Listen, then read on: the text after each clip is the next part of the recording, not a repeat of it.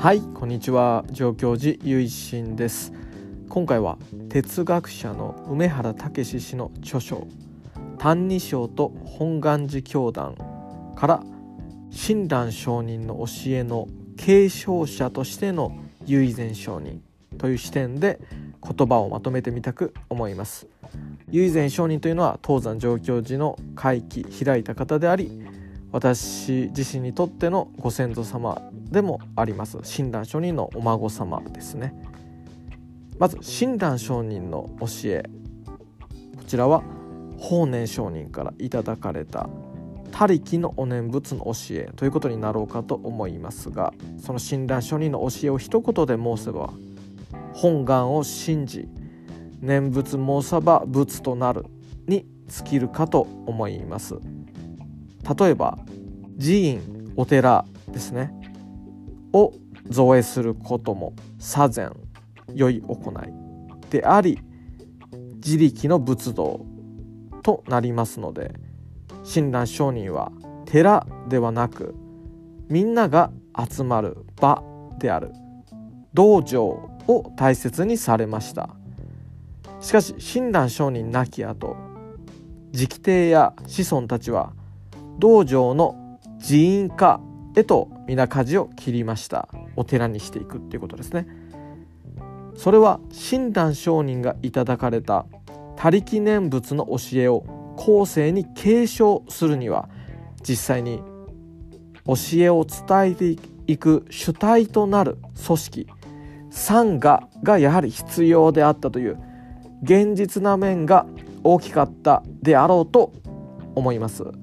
左膳としての寺院造営ではなく人から人へ伝えていくそうした組織が身を置くためのいわば基地として浄土真宗でも寺院が必要となったのでしょう例えば民家を改修した道場では物理的に手狭だったりするでしょうしそうなると収容人数というのも限られてくるでしょう。となると後世に伝えていくための布教活動にもおのずと限界が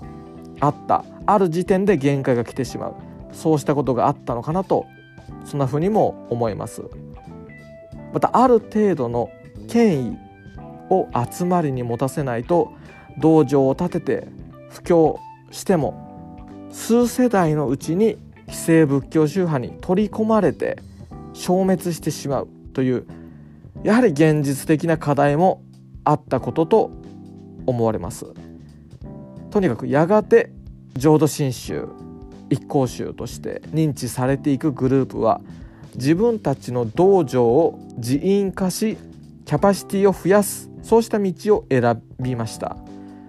そしてその上で広く布教を行い門徒信者さんですね。御門徒の人口を増やし多宗派に吸収されずに一宗派として独立できる力をつけるために教団化していく必要があったのだろうとそれぞれの宗派の歴史を見てもそのように感じます。親鸞上人の病床大谷平等の仏式を争った唯善上人も各如上人もそれぞれ最高院と本願寺を建立し寺院として組織を運営していくことになります。そして唯善上人と各如上人を見た時寺院化教団化という組織づくりの面で各如上人は優秀であったと思います。というのも各如上人はそれだけ親鸞上人の教えを意図的に避けるということがうまかった。教団化のためより適した教義に変化させる。そうした能力に長けていたからです。例えば各如上人の思想に祝善祝善開発という発想があります。これは前世で善行を積むと今のこの今世で他力念仏の教えを信じることができそして念仏をいただく南無阿弥陀仏といただく人となる。なのでそのような祝善を開発せねばならないというユニークなものです。祝前開発という思想を閣僚が唱えた時にそこに唯善がいてそれは違う。祝前開発なんて言ったら特定の人だけ救われてそれ以外の人は救われないことになるのではないかと反論するのです。これは僕は親鸞の立場から言えば唯善の言い分が正しいと思います。ところが閣僚はそう考えない。大無量寿教にもそれから中国の禅道の官業書にも祝前の考え方があるということを教文を挙げて証明しているのです。ここで非常に興味深いことは閣僚はそれが親鸞の教えだとは決して言わないのです。そうすると唯前はさては念仏往生にてはなくて祝前往生と言うべしやと批判する。私は唯前の方が親鸞の教えの正しい解釈だと思います。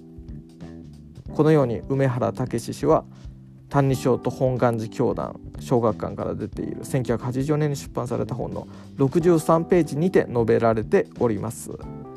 私自身も個人的にそれに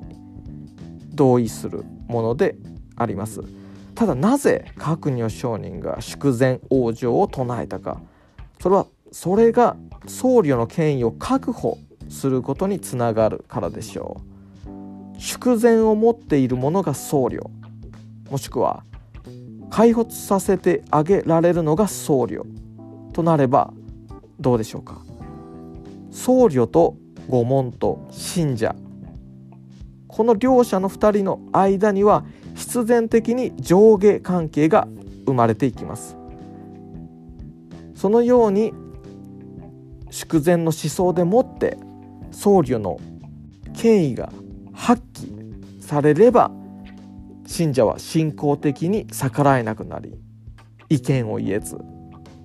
反対に僧侶側は集団をボスとして滑りやすくなります。そうするとある集団を一つの指導者のもとでより円滑に組織化教団化させていくことが可能となります。祝前の発想は自分たちの陣営を組織化教団化していく上で求められたアイディアとしてとても練られたものでありました。しかし純粋な唯前承人はそれだとおかしいのではないかと意見を述べますが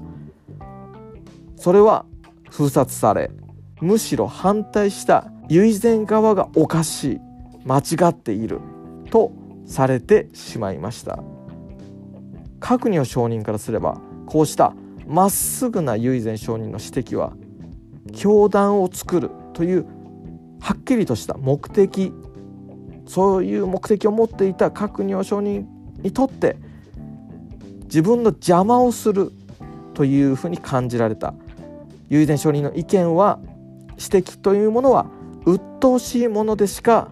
なかったのでしょう。閣議承認は人々の平等な救いではなく大谷平等の教団化という目標の方をまず優先し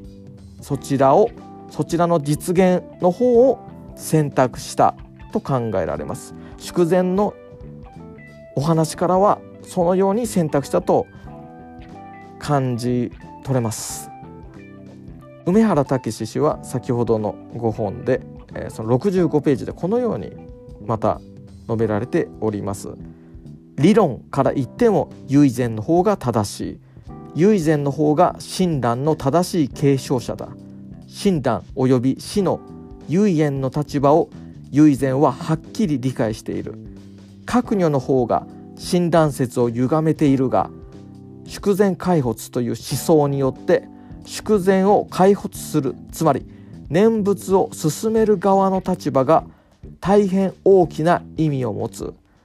まあ巨大な教団を作るにはそういう思想が必要だと思う。この理論闘争はどちらが正しいか。親鸞の思想の正当な後継者は唯善の方であるが教団の成立には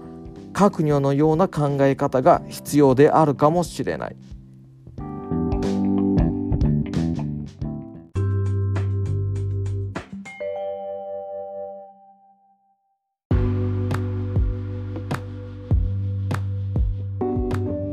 私は